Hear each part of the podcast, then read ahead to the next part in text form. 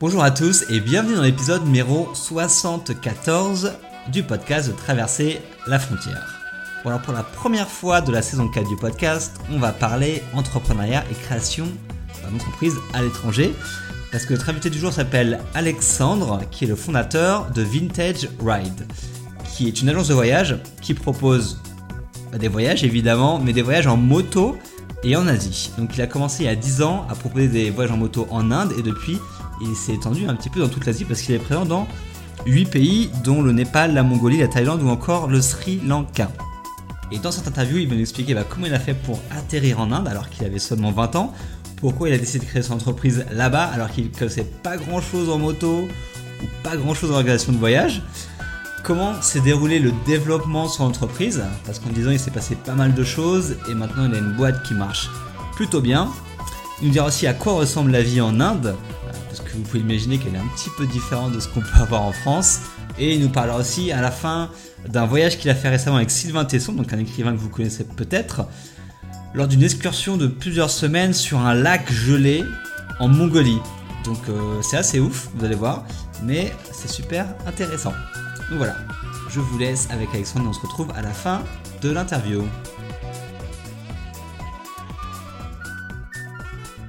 Allô Alex? Ouais, salut Mickaël. Tu vas bien? Ça va et toi? Ça va impeccable. Alors est-ce que tu peux me dire où est-ce que tu habites en ce moment? Parce que tu m'as dit que tu avais que tu avais trois maisons différentes ou comment ça se passe? Alors, on a, on a, ouais, en fait, on a même, euh, on a même quatre bureaux et moi j'ai deux maisons. Donc j'ai une maison à, à New Delhi, Ok. euh, dans un quartier qui s'appelle euh, Jiketu, donc euh, dans le sud de New Delhi, euh, sur un, un petit, un petit appartement sur un toit euh, que j'aime beaucoup. Et euh, j'ai un autre appartement euh, avec ma compagne ici euh, à Paris. Et donc en fait, j'alterne, disons, entre ces deux appartes euh, en fonction des, des besoins du boulot et puis de mes envies. Et, euh, et on a aussi donc euh, une équipe euh, en Thaïlande à Chiang Mai et une équipe à, à Ulaanbaatar euh, en Mongolie. Voilà. Et après, on est sur huit pays en tout, mais euh, sur les autres zones, en fait, c'est vraiment euh, opéré à partir des bureaux euh, que je viens de te citer. D'accord, ok. Et euh, si tu pouvais faire un petit récapitulatif de, de, de qui tu es, voilà, quel âge tu as, tu viens d'où, euh, euh, qu'est-ce que tu fais, du coup c'est quoi Vintage Red, Vintage Red, expliquer un petit peu, et puis, euh, et puis voilà, nous faire un petit, euh, une petite perspective de ce qui s'est passé euh, dans ta vie, on va dire, ces dix dernières années, quoi. Voilà, je t'ai fait pas mal de questions en une question là, mais euh, je vais essayer de faire de mon mieux. donc, euh, en gros, donc Vintage Ride, c'est une agence de voyage moto de, de caractère en Asie. Donc, on existe depuis euh, 10-11 ans maintenant presque. Mhm.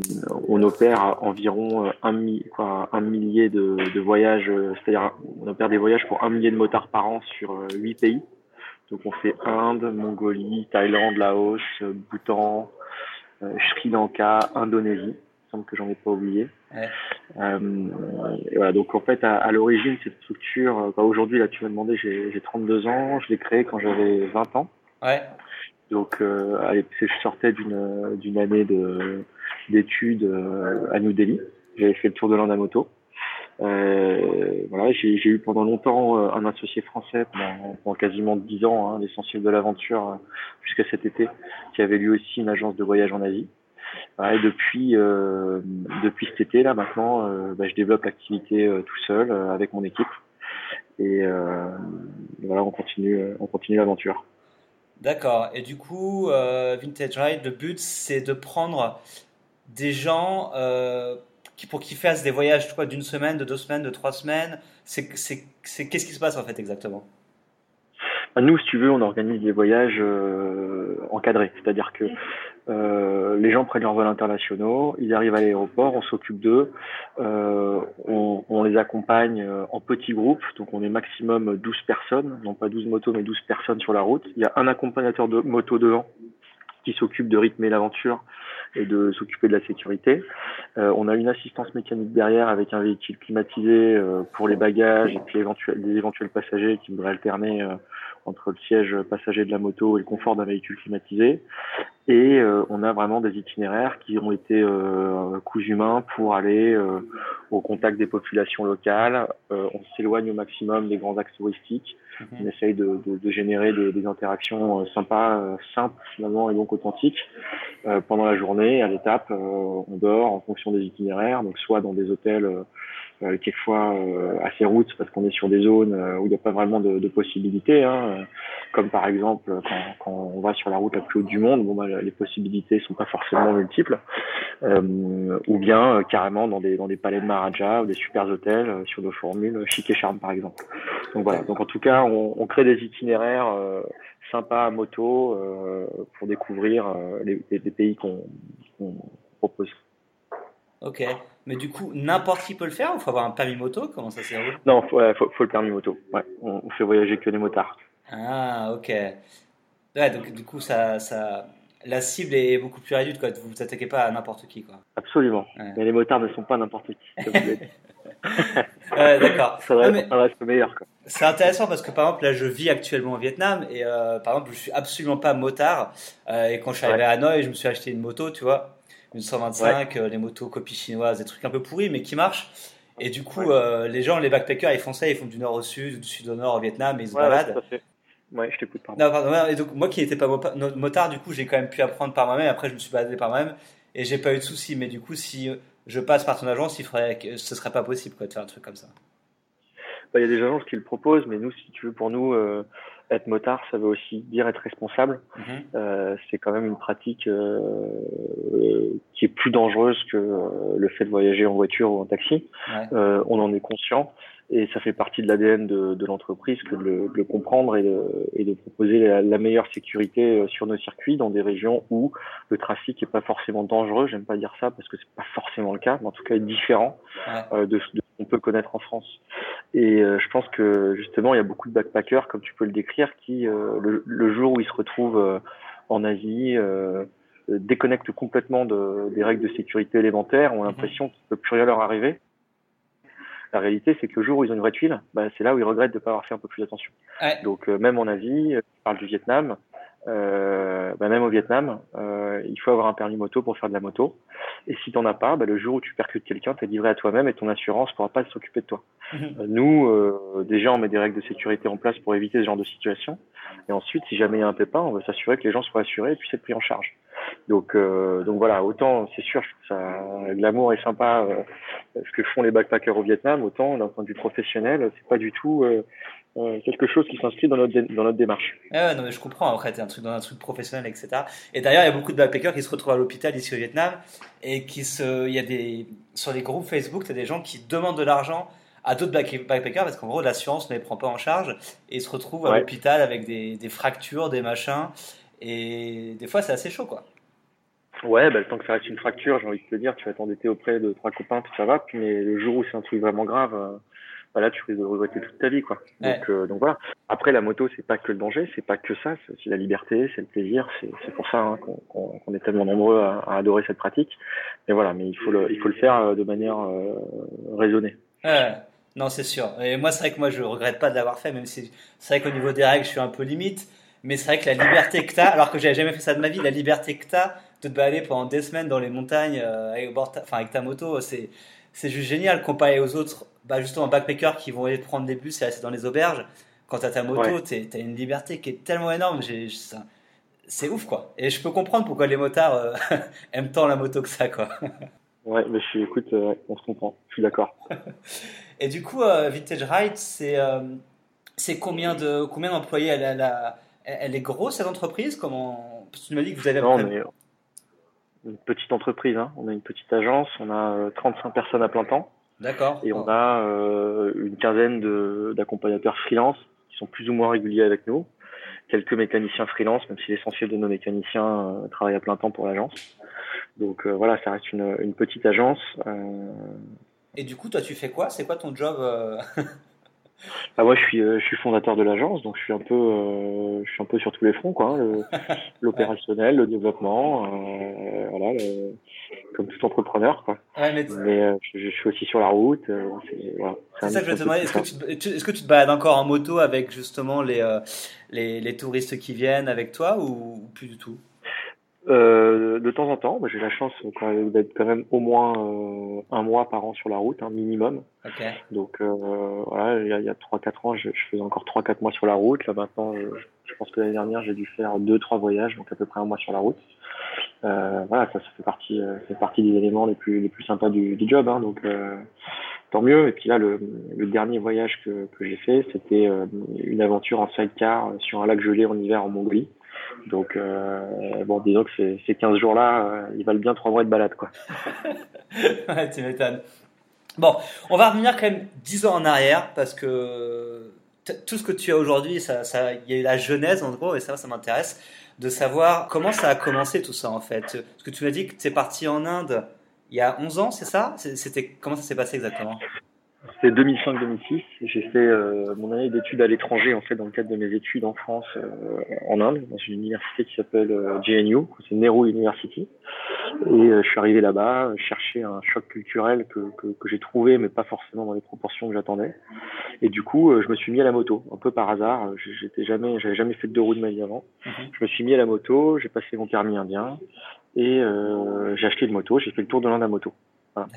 Et euh, suite à ça, je me suis dit, euh, ce serait quand même dommage que l'aventure s'arrête.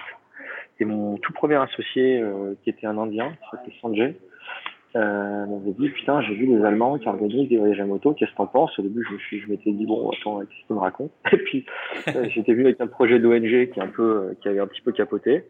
Et du coup, disons qu'un projet a pris la place d'un autre, et, et, et j'ai, j'ai déposé avec Sanjay les statuts de l'agence en septembre 2006. Donc euh, de retour en France, moi j'étais encore étudiant, on a fait des études de marché avec un groupe d'études, on a j'ai commencé à vendre les premiers voyages, on avait une vingtaine de packs intéressés. Okay. Je qu'on n'avait pas forcément la même approche du, du boulot avec euh, mon associé indien qui était aussi, euh, qui est toujours un copain. Et euh, j'ai démarché un autre Alex, qui s'appelle Alex Lebehan, qui avait une agence de voyage déjà installée sur place et qui il avait déjà organisé quelques voyages en, en Royal. Et je l'ai approché en lui disant voilà, on est les deux seuls à proposer ça parce que dans notre étude de marché, on, on avait réalisé que 75% des motards préféraient partir avec une agence spécialisée. Mhm. Et donc je dis voilà, moi j'ai deux groupes là, j'ai euh, cette étude, euh, un peu voilà donc euh, ma vision des choses. Toi tu as de l'opérationnel, tu maîtrises euh, le, les circuits. euh, il avait déjà 12 motos, 11 motos. Est-ce que tu penses pas qu'on pourrait s'associer? Et puis en fait, euh, 15 jours plus tard, on était autour d'une terrasse d'un café, euh, on s'est serré la main et puis c'était parti quoi. À l'été 2007, on était associés et on est resté associés comme ça pendant 10 ans. D'accord, ok. Donc l'entreprise s'est créée en Inde d'abord, tout, tout est parti de là-bas. Hein. Alors tout est parti d'Inde, exactement. Ouais, tout est parti d'Inde et puis au fur et à mesure, euh, 5 ou 6 ans plus tard, on a créé notre filiale en Mongolie. Mhm. Et, euh, et puis euh, un an après la Mongolie, on s'est remis en question. On a, ouvert euh, en fait une agence en France, une agence de voyage. Et l'agence de voyage française a, racheté en fait nos boîtes en Mongolie et en Inde. Et on a maintenant créé notre bureau en Thaïlande à partir de la boîte française. D'accord. Ok. Mais du coup, au début, euh, c'était pas compliqué, enfin, de, créer une entreprise en Inde. Enfin, vu comme ça, ça a l'air assez compliqué. Mais comment ça se passe sur le terrain de créer ça? Euh, comment ça se passe hum, que, C'est-à-dire bah concrètement, c'est-à-dire que si, si moi demain je veux, je veux aller en Inde et je veux créer mon entreprise en Inde, mais donc j'ai un projet qui, qui, tient plus ou moins la route et je, bah. je veux créer mon entreprise là-bas, comment ça se passe? Alors ça c'est toujours, euh, je pense c'est comme partout, hein, tu vas chez un expert comptable et crées ta boîte. En général, c'est un peu euh, toujours la même chose. Hein. Mm -hmm. Créer la boîte, c'est pas ce qui est compliqué. Ce qui est compliqué, c'est de la développer. -hmm. Voilà. Ok, donc, donc euh... pas de pas de, pas de complications administratives particulières pour le faire. Quoi.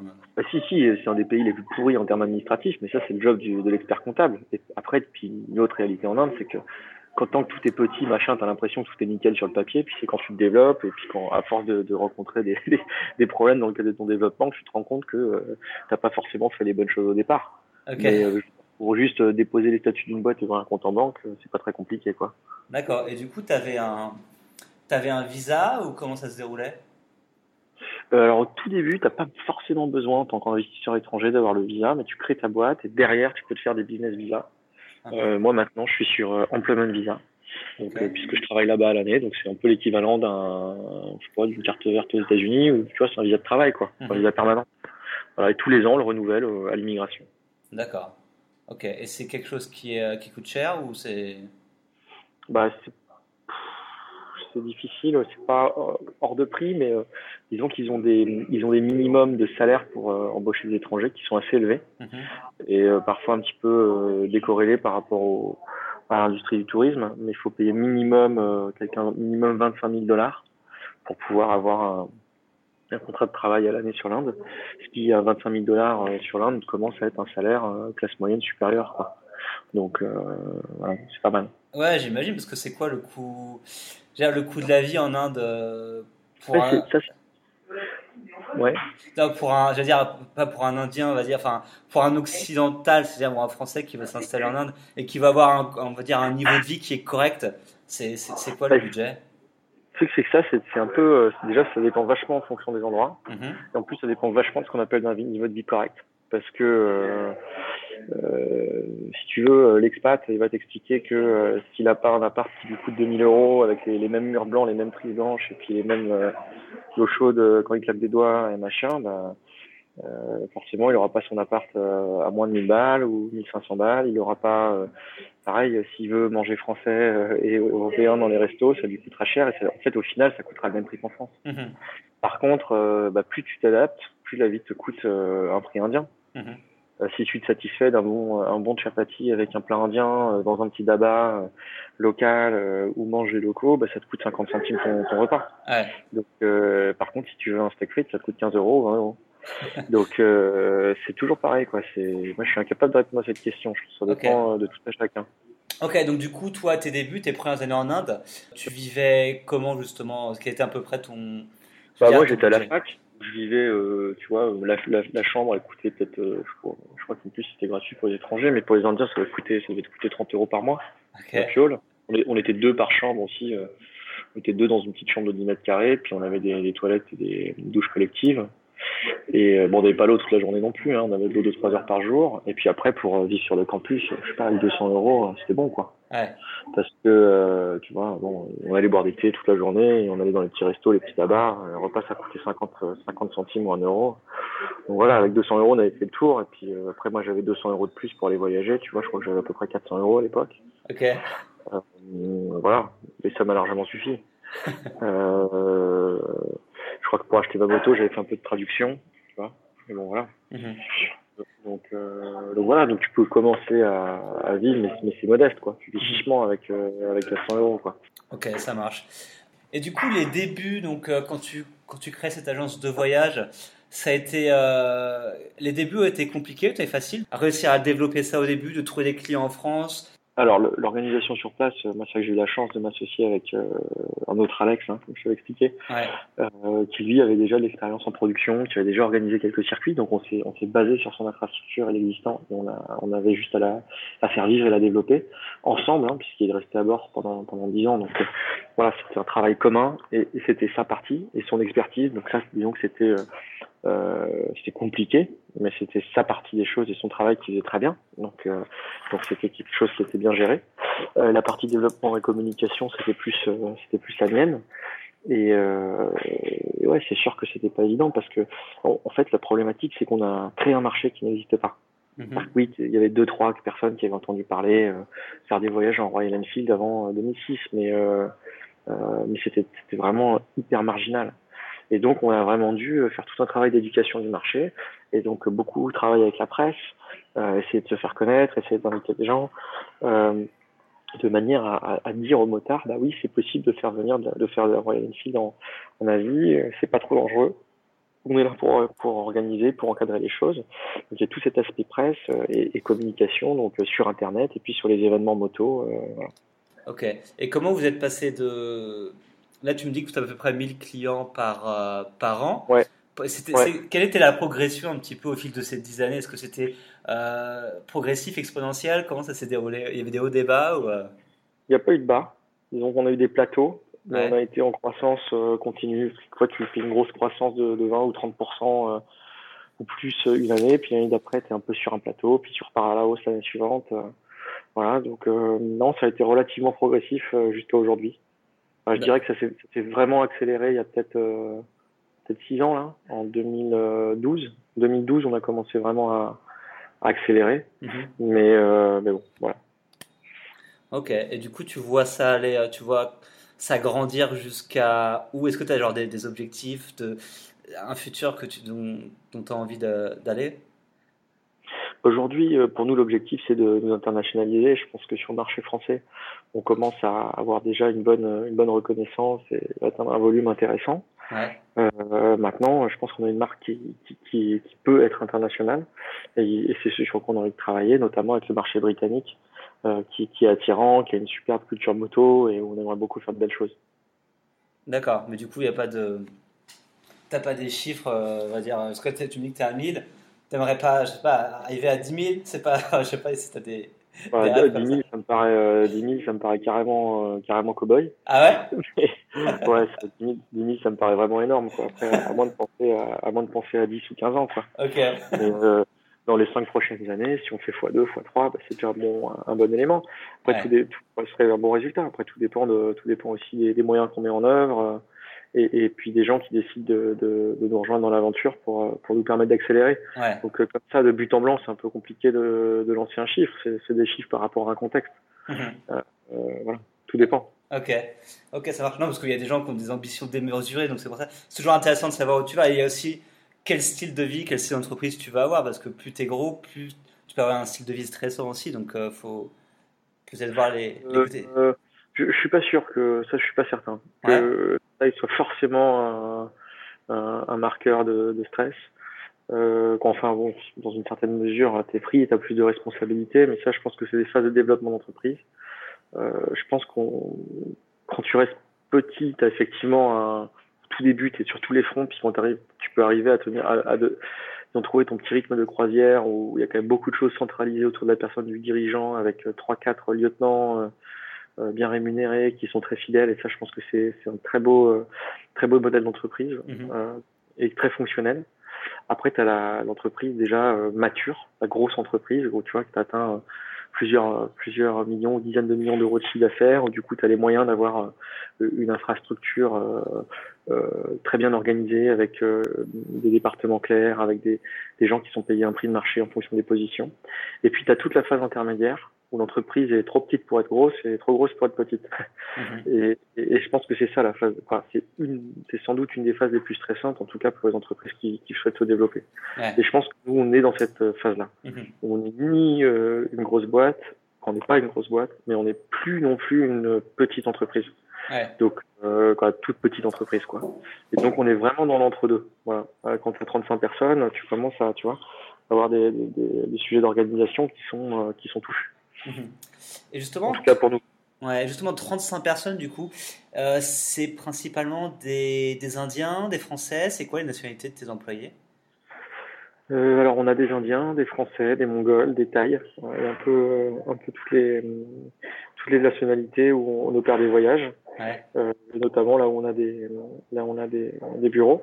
Je crois qu'on a, on a deux Américains aussi. Voilà. Ok. Et, et, comment ça se gère cette euh, cette multiculturalité euh, des employés parce que soit tu viens de France, tu as certaines cultures, et voilà, je pense que les Indiens, comme les Américains, comme les Mongols vont avoir d'autres cultures. Euh, comment tu arrives à, à, gérer tout ça? Est-ce que c'est facile ou pas?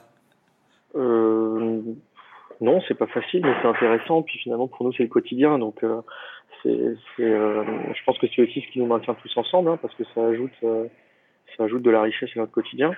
Et euh, tous les gens qui bossent chez Vintage, ils sont aussi attirés par le voyage, la découverte. Euh, voilà, c'est tous des gens curieux.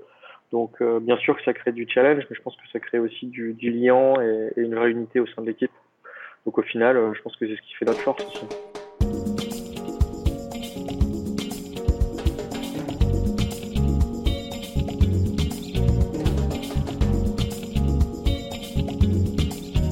Et moi, je suis jamais en Inde, mais à quoi ressemble la vie en Inde, si, d'un vu d'un expatrié, donc quelqu'un qui vit vraiment sur place Comment c'est, c'est... Bah alors moi, je peux plus te parler de New Delhi déjà, parce que je pense que l'Inde c'est extrêmement divers. Et c'est pas moi, j'ai vécu quasiment, tu vois, par intermittence, quasiment 10 ans à New Delhi, donc ouais.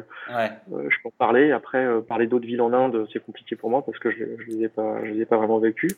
Okay. Euh, New Delhi, c'est une ville qui est hyper rock'n'roll, hyper dynamique et qui, qui va à fond, quoi. Ouais. Je pense que euh, soit tu prends le rythme et t'es à fond et t'es ouvert à, à, toutes les, euh, les, surprises que le quotidien te réserve et tu peux t'éclater parce qu'il y a quand même une bonne énergie. Il y a, voilà, je trouve que ça, que ça bouge quoi. Ouais. Et ça, c'est hyper agréable, quoi. Tu as un café qui ouvre, six mois après, il est fermé, puis un autre truc qui ouvre ailleurs. Et voilà, tu, tu sens quand même que c'est une ville qui demande qu'à exploser et qui explose.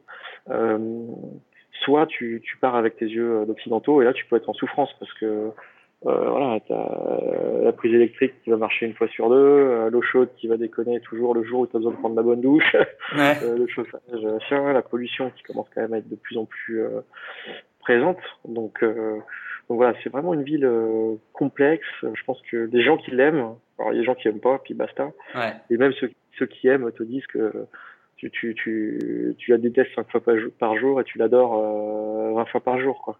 Mais parce qu'il t'arrive toujours des trucs euh, pas possibles. c'est ça qui est cool aussi, quoi.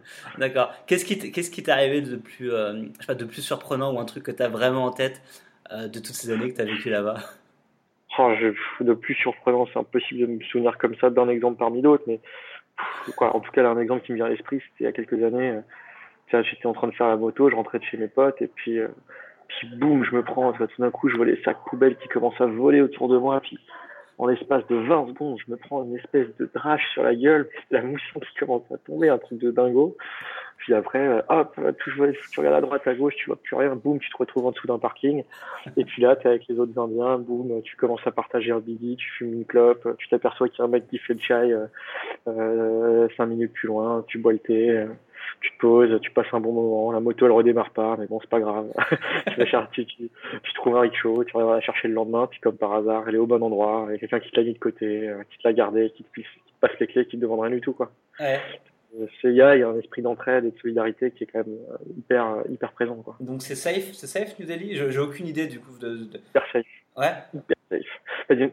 Voilà, c'est hyper safe. C'est un petit problème, quoi. Il y a un, un vrai problème hein, de, pour, le, pour, les, pour les femmes. C'est plus compliqué que pour les hommes. Mhm. Après, euh, ils ont toutes des analyses différentes de, de ce problème-là. Donc, je pense que c'est plus à des nanas d'en parler que qu'à moi. Tu vois, je suis pas vraiment légitime sur la question. Maintenant, c'est vrai qu'il y a eu quelques, euh, quelques cas de viol sur Delhi. Donc, c'est, c'est tout de suite euh, beaucoup plus euh, compliqué. En tout cas, pour un, pour un mec, c'est hyper safe et les gens sont vraiment gentils et serviables, quoi. Ouais. Voilà. Après, pour les nanas, bah, il y a malheureusement des, des marginaux. euh, Bref. Ouais. Bref. Bon, comme partout aussi. hein. Ouais, mais bon, c'est vrai qu'il y a quand même pas mal de pas mal de cas. C'est vrai que c'est un peu traumatisant pour nous tous, quoi. C'est chiant, quoi. Ouais. Donc ouais, c'est un peu compliqué.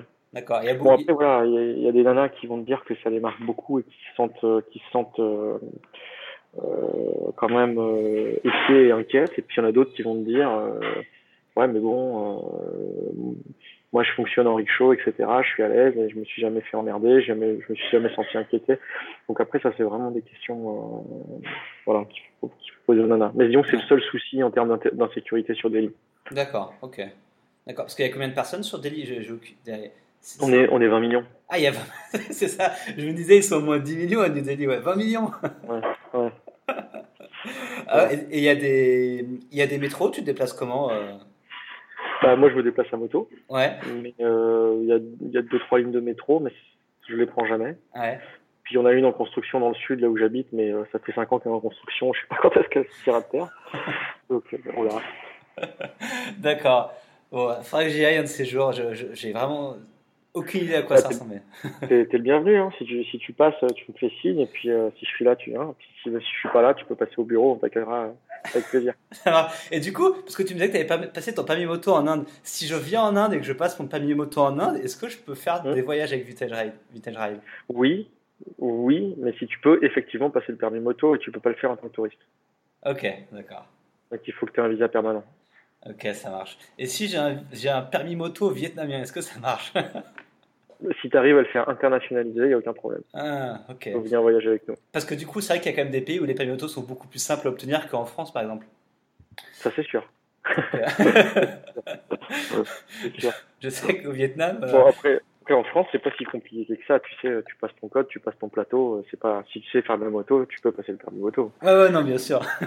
C'est compliqué pour les gens qui savent pas faire de la moto, quoi. Et à la limite, il l'est pas, quoi. Ouais, ouais, non, c'est sûr. Euh, je veux dire, je suis conscient que c'est un peu chiant, mais bon, euh, moi j'ai passé mon permis indien, je suis rendu en France, j'ai passé mon permis français, ça a pris deux semaines, hein, ou trois semaines. Hein. Ouais.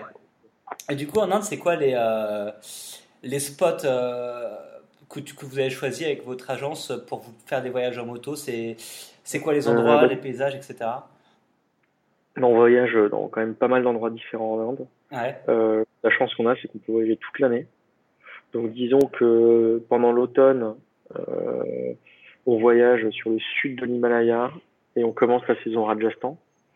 Euh, pendant l'hiver, on continue la saison Rajasthan et on, va sur l'Inde du Sud. Donc, euh, tu vois, bon, au sud de l'Himalaya, très verdoyant, un petit peu des paysages un peu suisses, très très paisibles, beaucoup de spiritualité. Le Rajasthan, c'est c'est un peu l'image que tu as des, des mille et une nuits, tu vois, même si c'est pas indien, mais le, côté euh, palette, turban, couleur dans tous les sens, euh, ville bleue, ville rouge, euh, ville jaune, c'est magnifique. Le du Sud, les cocotiers, les lagunes, les backwaters, les plantations de thé, les montagnes. Après, sur le printemps, bah, tu réenchaînes avec l'Himalaya du Sud, donc toujours voilà, Uttarakhand, Himachal Pradesh. Et en été, on est sur les hauts plateaux, donc le Ladakh, la route la plus haute du monde à moto, l'aventure, les traversées de rivières, etc. Ok, c'est vrai que j'ai vu des, photos, des vidéos, c'est vrai que ça, ça a l'air assez dingue et les gens ont l'air super contents de faire ces, ces, trips en moto, ça a l'air ouf, non?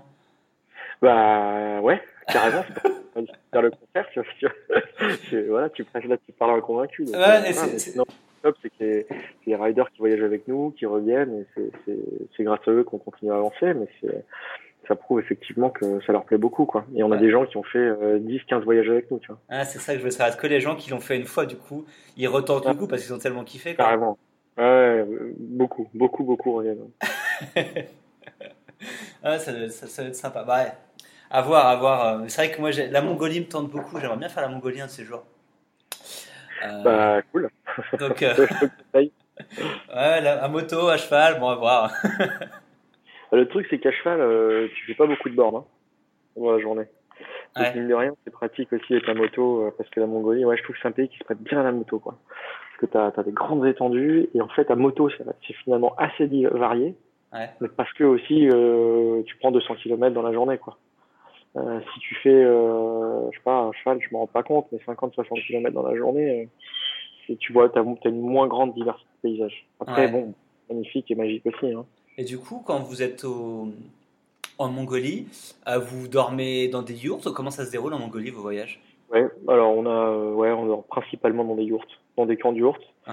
euh, soit chez l'habitant, soit dans des, des camps de yurts euh, qui sont des infrastructures touristiques, mais du coup c'est au top, quoi. Tu as le confort et le, charme de la yourte, et puis voilà, le confort d'une bonne douche chaude, quoi. Donc ça c'est pas mal. De temps en temps chez l'habitant pour voilà pour, pour s'imprégner un petit peu des et coutumes locales. Ouais. Et du coup, c'est quoi les tarifs euh, J'allais dire moyen, je pense que tous les tarifs sont différents, mais pour un, un, un, de vos voyages phares, on va dire en Inde, et un de vos voyages phares en Mongolie, c'est quoi les prix euh? Par exemple, euh, la terre des Maharajas au Rajasthan, mhm. où on fait voilà, le grand tour du Rajasthan une quinzaine de jours. On est à peu près entre, je crois, 2003 et 2600 euros hors vol. Donc, il faut rajouter le vol international. Mhm. Et sur la Mongolie, on est plutôt autour de 3000, 3500 euros pour 10-15 jours. D'accord. Voilà.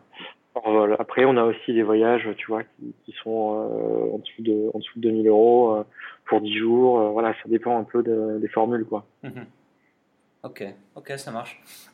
C'est pour avoir un ordre d'idée, pour que les gens se voient si c'est un truc qu'ils peuvent faire, toi ou pas. Mais après, je pense que c'est intéressant si ça peut être un projet de long terme, une sorte de, rêve que tu peux faire dans quelques années. Tout à fait. Il y a des gens qui mettent de côté pendant plusieurs années pour venir voyager avec nous. Bah, ouais ça, ça, nous touche beaucoup, ça nous fait toujours plaisir. Et puis, quand en plus ils reviennent, c'est voilà, un grand signe de confiance. Quoi. Ah, tu m'étonnes. Et du coup, tu l'as évoqué en début de l'interview, tu nous parlais de cette, ce voyage sur le lac, je ne sais plus le nom, euh, en Mongolie. Le Rose Bowl. C'est ça, donc en gros, tu vas nous en parler, mais en gros, tu es parti voilà, euh, avec Sylvain Tesson, qui est, qui est, un écrivain très, très connu dans le monde des voyages, et quelques autres personnes, en voyage, en moto, sur un lac gelé, c'est ça faut que tu... Ouais, exactement. Donc en fait, c'est un projet qui s'appelle euh, la Frozen Ride euh, qu'on a vécu euh, l'hiver dernier. Donc on est parti au nord de la Mongolie, donc autour et sur le lac Rosgoul, par des températures, tu vois, qui pouvaient aller jusqu'à moins 30 degrés dans la journée. Ouais. voilà, on était sept aventuriers, dont Sylvain Tesson. Mhm. voilà, à bord de quatre Royal Enfield, donc les motos sur lesquelles on, voyage, attelées à des sidecars. Mhm. Donc attelées à des sidecars qui ont été conçus en France par un, de nos partenaires qui s'appelle Jean Burdet, avec qui on, on bosse beaucoup. Euh, voilà, donc on, avait deux objectifs. Le premier, c'était tester la résistance des machines et des hommes en conditions extrêmes. Puis le deuxième, un peu comme toujours sur nos, sur nos voyages, c'est d'aller à la rencontre des populations locales. Euh, les nomades du lac et puis les, les Tlatanes. Je sais pas si tu as entendu parler de cette tribu. Non. Euh, voilà, c'est une tribu qui vit encore aujourd'hui euh, sous des tipis de l'élevage du renne à la frontière entre la Mongolie et la Sibérie. Ok. Et vous arrivez à communiquer avec ces personnes-là? Bah écoute, Sylvain lui parle un peu un peu russe, et donc quelquefois le russe euh, fonctionne. Sinon, euh, bah, notre chef d'expédition parmi les sept aventuriers, c'était Baptiste. Donc Baptiste qui est notre coordinateur local en, en Mongolie, mhm. qui accompagne euh, une bonne partie de nos voyages et qui lui parle mongol. Il est basé sur place. Donc évidemment, ça facilite la communication. D'accord, ok. Et, sinon, sinon moi je sais dire bonjour, merci, mais tu vois. ça n'est pas bien loin quoi. Et qu'est-ce qu'on t'a attiré ce voyage Parce que j'ai vu, il y a, je crois qu'il y a un trailer de 4 minutes sur, sur YouTube où euh, alors euh, ouais, on a un court métrage qui s'appelle euh, La Voix des Glaces. C'est ça, La Voix des Glaces. Sur la chaîne YouTube de Vintage Ride, voilà. Et, c'est ouf, enfin les paysages sont dingues, vous roulez sur les lacs en moto, enfin c'est c'est un truc de dingue. Et je me demande toi, qu'est-ce que tu en as retiré de ce, de ce voyage de, de, quelques semaines là-bas? Bah, moi, pour moi, c'était beaucoup de choses parce que c'était un petit peu un, un, marqueur, tu vois. Ça fait ça fait presque, ouais, ça, ça faisait dix ans que j'organisais des voyages à moto, que j'avais monté Vintage Ride. Et euh, j'ai retrouvé un petit peu cette, euh, cette sensation de risque et d'imprévu euh, que j'avais ressenti lors de mon tout premier voyage en Inde du Sud. Mhm. Où j'étais parti avec ma bécane, une pote, et puis je me dis vas-y, je m'occupe de la moto, c'est déjà beaucoup pour moi, tu t'occupes de l'itinéraire, on verra bien ce qu'on va faire. On était parti à la pointe sud de l'Inde à, à Kanyakumari, puis on, avait, on était remonté jusqu'à Bombay. On avait, moi, j'ai essayé de remonter jusqu'à Delhi, puis j'ai eu des galères pas possibles. Et mais voilà, ça reste un des voyages dont j'ai le, les, souvenirs les plus forts et qui était un peu à l'origine de vintage. Mhm. Donc euh, pour moi, c'était un petit peu renoué avec euh, ce type d'aventure, avec des imprévus. Euh, pas du tout savoir ce qui allait nous arriver, pas savoir comment est-ce qu'on allait tenir en, à, à, des conditions aussi extrêmes, pas savoir comment est-ce que le, le, pilotage des, des sidecars allait se passer, parce que moi j'avais piloté des sidecars une seule fois sur une demi-journée, euh, sur la glace, dans la neige. Euh, est-ce que le lac, tu vois, est-ce qu'on n'allait pas avoir des soucis sur des passages de crevasse Donc il y avait énormément de choses. Et donc, euh, donc pour moi, ça c'était vraiment, c'était vraiment extra. Et puis en termes de voilà de sensations, voilà, arriver sur un lac gelé, c'est quand même une, c'est une sensation que j'oublierai jamais. Quoi, les, les premiers tours de roue sur un lac translucide, voilà, où tu, tu, peux voir à travers, ça a quelque chose de psychédélique. Ah, moi, ça m'a, ça m'a vraiment marqué, ça m'a vraiment transporté, quoi. Ah ouais, non, c'est ouf. Je mettrai le, le, clip YouTube sur le, sur le blog, mais c'est juste ouf de voir ces images-là. Enfin, vous êtes un peu seul au monde, quoi. Il y a, il quasiment personne là-bas, quoi. Comment? Vous êtes un peu seul au monde, en plus sur là qu'il n'y a pas grand monde. Hein ouais, c'est sûr qu'il n'y a pas grand monde. Bah, la Mongolie, je crois que c'est une des plus faibles densités de population au monde. Donc forcément, quand tu es au milieu de la glace, tu peux encore baisser la densité. même si, même si euh, on croise des gens sur la glace. Ouais, non. c'est assez dingue. Et hâte, hâte de voir du coup le. Il y a, il y a, il y a un, livre qui va sortir et un film qui est déjà sorti, non C'est ça? Alors, Sylvain Tesson et, Thomas Guasque, euh, Thomas Guasque qui est donc photographe qui faisait partie de notre expédition, euh, sortent un voyage sur leurs 15 ans de voyage à moto, dont euh, la Frozen Ride qu'ils ont vécu avec nous, avec Vintage Ride, et mhm. l'Esprit des Steppes qu'ils ont vécu aussi il y a 4 ans avec moi. On était parti avec Sylvain et Thomas il y a 4 ans pour le sur l'Esprit des Steppes. Donc, c'est, des photos de ces deux voyages seront dans leur livre à moto et d'autres voyages aussi en Enfield qu'on organise, notamment au Rajasthan, au Bhoutan.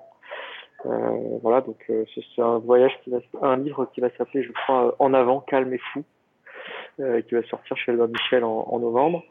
Et, euh, et, le film, bah, écoute, il s'appelle La Voix des Glaces.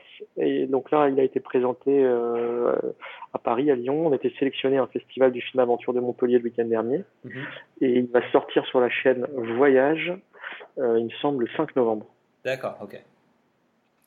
Ça marche. Bah, J'essaie de voir ça alors, vu que je serai en France. Je sais pas comment ça marche, la, télé en France, mais faudra essayer de voir ça. Écoute, je crois que je crois que ça marche sur toutes les box. Je crois que maintenant la chaîne voyage, ouais, c'est la TNT. Je sais pas si tu as quitté la France avant ou après l'arrivée de la TNT. Mais non, j'étais déjà là. J'étais déjà, j'étais déjà là. Ouais, j'ai connu la TNT. Ouais. voilà. Donc, euh, donc, du coup, c'est voilà, c'est accessible. Ok, ok, c'est une bonne nouvelle. Et du coup, euh, on parle voilà de, des trucs euh, d'il y a longtemps, euh, mais toi, tu, tu penses que si tu ne serais pas allé en Inde où est-ce que tu serais aujourd'hui et qu'est-ce que tu ferais? Alors ça, franchement, euh, on peut toujours euh, imaginer des trucs. La réalité, c'est que j'en ai aucune idée. parce que je pense que c'est les rencontres et les, et les aléas qui, qui, te- qui guident un peu ton chemin, quoi, tu vois. Ouais, Quand je suis allé en Inde, j'ai créé une boîte, j'aurais pu aller ailleurs, créer une boîte ailleurs, et ailleurs. ouais, Euh, moi, ce qui est sûr, c'est que je suis très attaché à la République tchèque. J'ai passé mon adolescence à Prague. ouais. Et euh, j'adore ce pays. Et il y a des chances quand même que si j'avais pas Vintage, euh, j'y serais retourné. D'accord. Parce qu'avant avant d'aller en Inde, tu avais un rêve, un truc, un métier que tu voulais faire ou, ou pas du tout? Ah non, bah, euh, je voulais monter une ONG. Donc euh, d'ailleurs, j'avais monté un projet et tout. Puis bon, c'est surtout un projet qui a pris la place d'un autre. Mais euh, Ouais, que ce soit dans le, dans le social ou autre, euh, je pense que j'aurais monté une, un projet ailleurs, quoi. ouais. Donc tu avais quand même en toi cette idée de, de monter un truc à toi euh, et pas forcément d'être juste salarié ou t'avais c'est un truc. Ça, C'était pas clair. Pas Ouais. du tout quelque chose qui était clairement identifié euh, dans mon esprit, mais c'est quelque chose qui s'est fait, quoi, tu vois. ouais. Après, j'ai monté ma boîte à 20 ans, donc euh, avant 20 ans, oui, j'avais pas trop d'idées sur salarié, entrepreneur. Euh, ça, j'en savais rien, moi. Ça m'avait jamais vraiment trop traversé l'esprit. Ouais. Après, euh, ce que je sais, c'est que ça serait, ce serait peut-être fait en République tchèque parce que j'adore ce, j'adore ce pays, j'adore les gens, j'adore la langue. Voilà. Mhm. Et pour toutes les personnes qui, qui aimeraient tenter, parce que c'est un truc qui se fait quand même pas mal, des Français qui créent des agences de voyage à l'étranger, etc. C'est un truc qui se fait souvent. Euh, Est-ce que tu aurais des, conseils à donner euh, pour une personne voilà, qui aimerait créer une boîte dans le domaine du voyage dans des pays étrangers Euh, Qu'est-ce qu'il y aurait des choses à privilégier, des choses à éviter Alors, je suis pas trop, euh, tu vois, une fois de plus, donner des conseils comme ça de manière large, c'est très compliqué. Ouais. Euh, déjà, la, la première chose, je pense, c'est qu'il faut vraiment travailler euh, l'excellence opérationnelle. Mhm.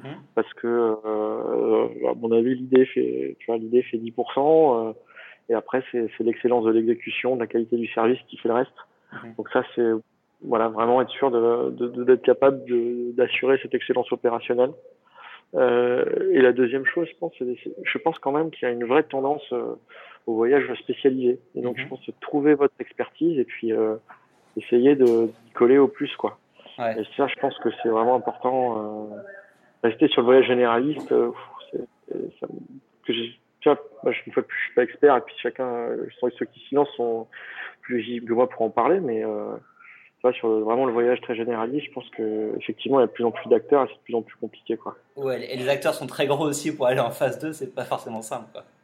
Ouais, voilà, donc faut, faut être sûr d'avoir une bonne valeur ajoutée quelque part, quoi. Ouais, avoir une, une bonne niche.